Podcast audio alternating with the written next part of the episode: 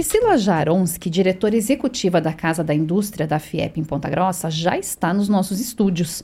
E através da coluna Indústria, hoje nós vamos falar sobre o tema desoneração da folha. Bom dia, Priscila. Bom dia, bom dia a todos os ouvintes. Mais uma semana e a gente conversando aí sobre o segmento da indústria. Priscila, então vamos lá. Essa semana está dando o que falar e também o tema, além da, da, da carga tributária, que o Alexandre conversava conosco há pouco, a desoneração da folha. Isso. É, eu, eu resolvi até a, trazer esse tema para a gente comentar aqui, porque foi um tema que está sendo muito levantado, essa questão da desoneração da folha. Acabou sendo levantado por conta é, da, da votação ali, é, da prorrogação de uma lei que vai vencer agora, final de 2023, essa, essa desoneração, né? Ela é uma lei bastante antiga, ela é lá de 2011, mas que vinha sendo prorrogada. E aí o que aconteceu é que nós tínhamos mais uma possibilidade de prorrogação que foi vetada pelo nosso presidente, e aí isso causou a discussão com relação à, à desoneração. A, a, a maior discussão é se a desoneração realmente evita o desemprego, se ela promove aí a empregabilidade. É, e é isso que está sendo levantado, porque o, o, receio né, do setor industrial, que é um setor que é bastante re relevante aí nessa, nessa matéria, né, porque é afetado dentro dos 17 setores aí que tem essa, é, ben o benefício da desoneração. Uh, a discussão de até que ponto isso vai influenciar na questão da empregabilidade, né? Já estamos sofrendo algumas questões aí é, da, da, pandemia que veio, crises financeiras, a crise agora é, que está sendo muito vivenciada neste ano aí, a partir do início desse ano a gente começou a, a sofrer alguns colapsos no segmento industrial em termos de produção, de escoamento, enfim. E o receio é que isso pode ser majorado, né? Todos esses problemas podem ser majorados ainda com essa questão da desoneração da folha. E o setor industrial, sem dúvida, vai ser o maior prejudicado. Então, se a gente pegar os 17 setores que hoje são beneficiados pela desoneração, a gente observa o quanto a indústria ela vai ser é, é, impactada. Porque a gente tem ali nesses setores, ó, confecção e vestuário, calçados, construção civil, que também é considerada uhum, a indústria, né? No ramo da indústria da construção civil.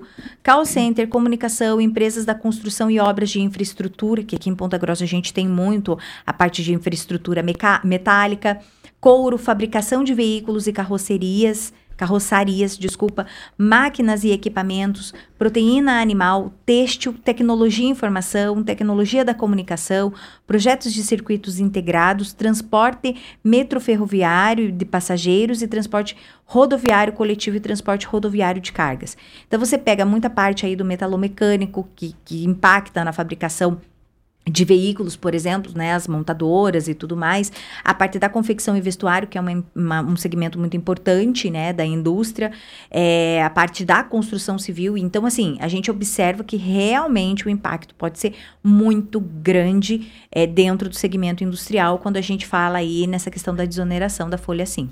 E quando nós falamos no impacto da indústria, na verdade, nós estamos falando do impacto de todos nós brasileiros, porque todos nós precisamos da indústria. Sim, nós consumimos produtos industriais. E toda essa questão de cargas tributárias ali, além do impacto da empregabilidade, tem a questão do custo do produto final, porque é impossível isso não ser passado. Então, para o ouvinte entender melhor qual que é essa, esse impacto, né?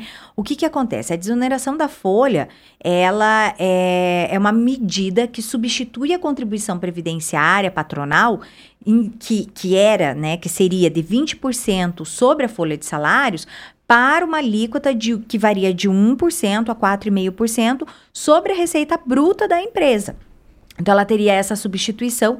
E aí, o que, que acontece? O fato de você ter vários funcionários é, se torna irrelevante na questão tributária. O que vai ser o teu, o teu é, objeto de cálculo ali é a receita bruta. Então, isso faz com que a empresa não tenha melindres, vamos dizer assim, para contratar mais pessoas. Ela se torna mais livre no sentido de contratar mais pessoas, né? Porque isso não vai onerá-la no sentido de trazer, né, os, o, a, a questão da, das, dos 20% em cima da folha, porque quanto mais pessoas pessoas você contrata, daí mais uhum, imposto você, você recolheria.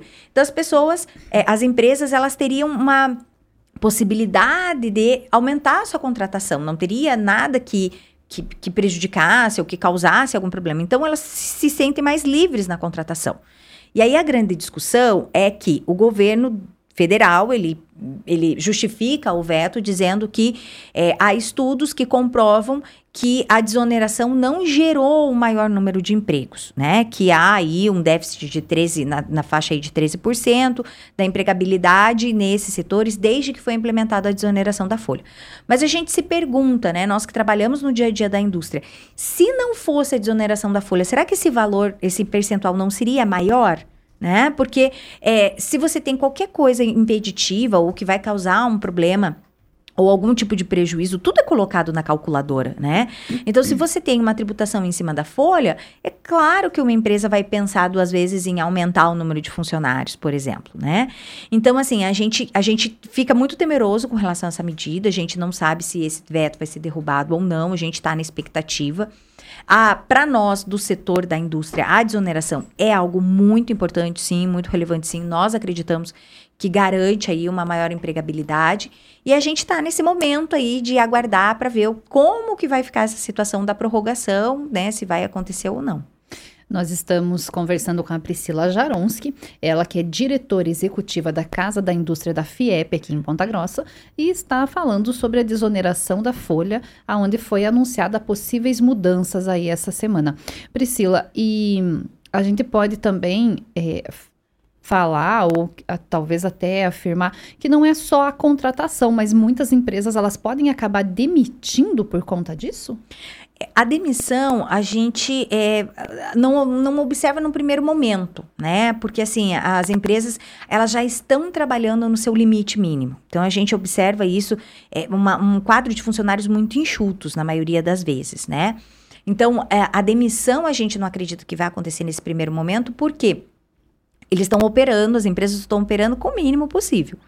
Mas a gente observa que, diante de um crescimento, de um aumento de pedido que a gente é, é espera para o próximo ano, a gente espera que o próximo ano seja melhor em termos de economia, enfim, principalmente para alguns setores, é, as empresas vão ter uma, uma, uma postura bem conservadora no sentido de novas contratações. Ponta Grossa sempre manteve uma média muito boa no CAGED. Então, quando a gente observa algumas, é, alguns números de desligamentos que são pontuais, a gente observa é, uma, uma, absorção, vamos dizer, do mercado, fazendo com que o nosso CAGED não seja negativo, ou quando seja negativo, ele não seja um negativo muito alto. São valores que mantêm um equilíbrio. Então, Ponta Grossa, dentro da questão do CAGED de empregabilidade, mantém um equilíbrio. Agora, a gente tem medo disso, né? De na balança desse equilíbrio é, das contratações que, que, que mantêm o equilíbrio diante das demissões que, que acontecem em algumas situações pontuais, essas contratações possam a ser mais, passem a ser mais tímidas, né? Se houver essa questão aí né, da, da, do, do, veto ser mantido, do veto do presidente ser mantido, é, e não ser prorrogado a questão da desoneração da folha. Então, é esse o nosso receio. E aí, Ponta Grossa que vem mostrando números muito é, interessantes, principalmente no CAGED da indústria, é, pode vir a, a mudar esse cenário que a gente tem.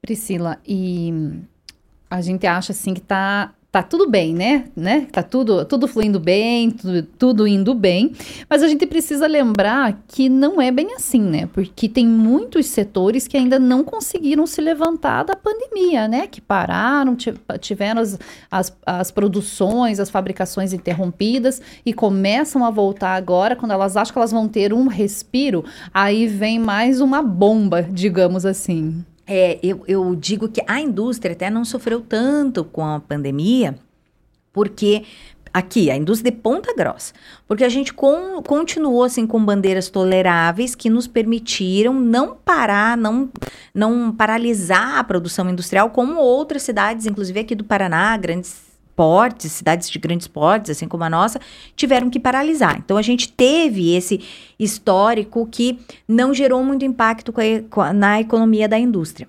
Mas, em contrapartida, com a mudança de governo, a gente viu uma, uma, é, uma questão forte acontecer nesse sentido, é, de, de se sentir problemas, das questões né, de, de, de, de problemas realmente financeiros e é, não, assim, diminuição drástica de pedidos em alguns setores na empresa, que fizeram com que esse ano fosse um ano difícil para as indústrias. Esse ano não foi um ano fácil para as indústrias. E aí a gente sempre joga perspectiva por trimestres, né? Então a gente sempre imagina, ó, oh, o próximo trimestre vai melhorar, o próximo trimestre vai melhorar. A gente imaginava que o primeiro trimestre desse ano fosse realmente difícil, mas imaginávamos que a partir do segundo trimestre as coisas iriam melhorar e a gente não viu essa melhora, pelo menos não na condição que a gente esperava.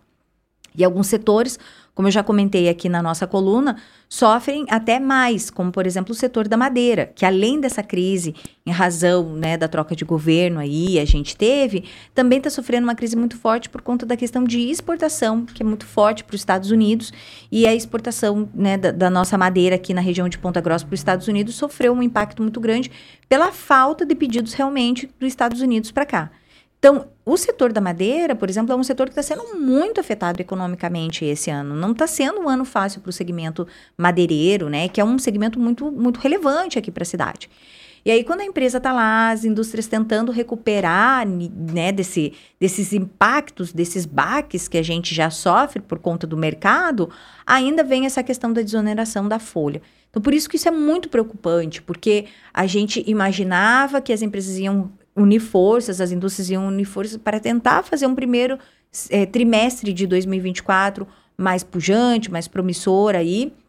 Mas se realmente esse veto for mantido, é, da, dessa prorrogação da desoneração da folha, é, infelizmente os impactos vão ser sentidos. E aí a gente vai ter que é, pensar em estratégias, né, para subterfúgios, estratégias para trabalhar com essa situação, sempre pensando na manutenção da mão de obra, porque ter uma mão de obra qualificada é, é trabalhoso. A partir do momento que você tem um funcionário que está ali, é, sabe operar, tá com a política da empresa instituída no seu dia a dia, né? Tá bem adequado, adaptado na empresa, é ruim para uma empresa fazer esse desligamento.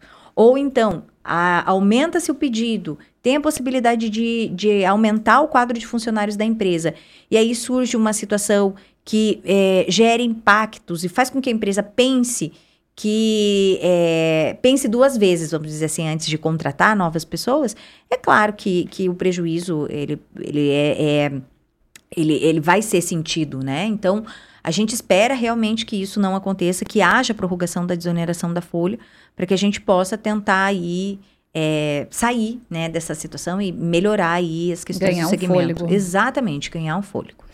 Priscila, obrigada pela sua participação aqui na CBN. Até a próxima quinta-feira. Obrigada, obrigada a todos os ouvintes e até a próxima semana.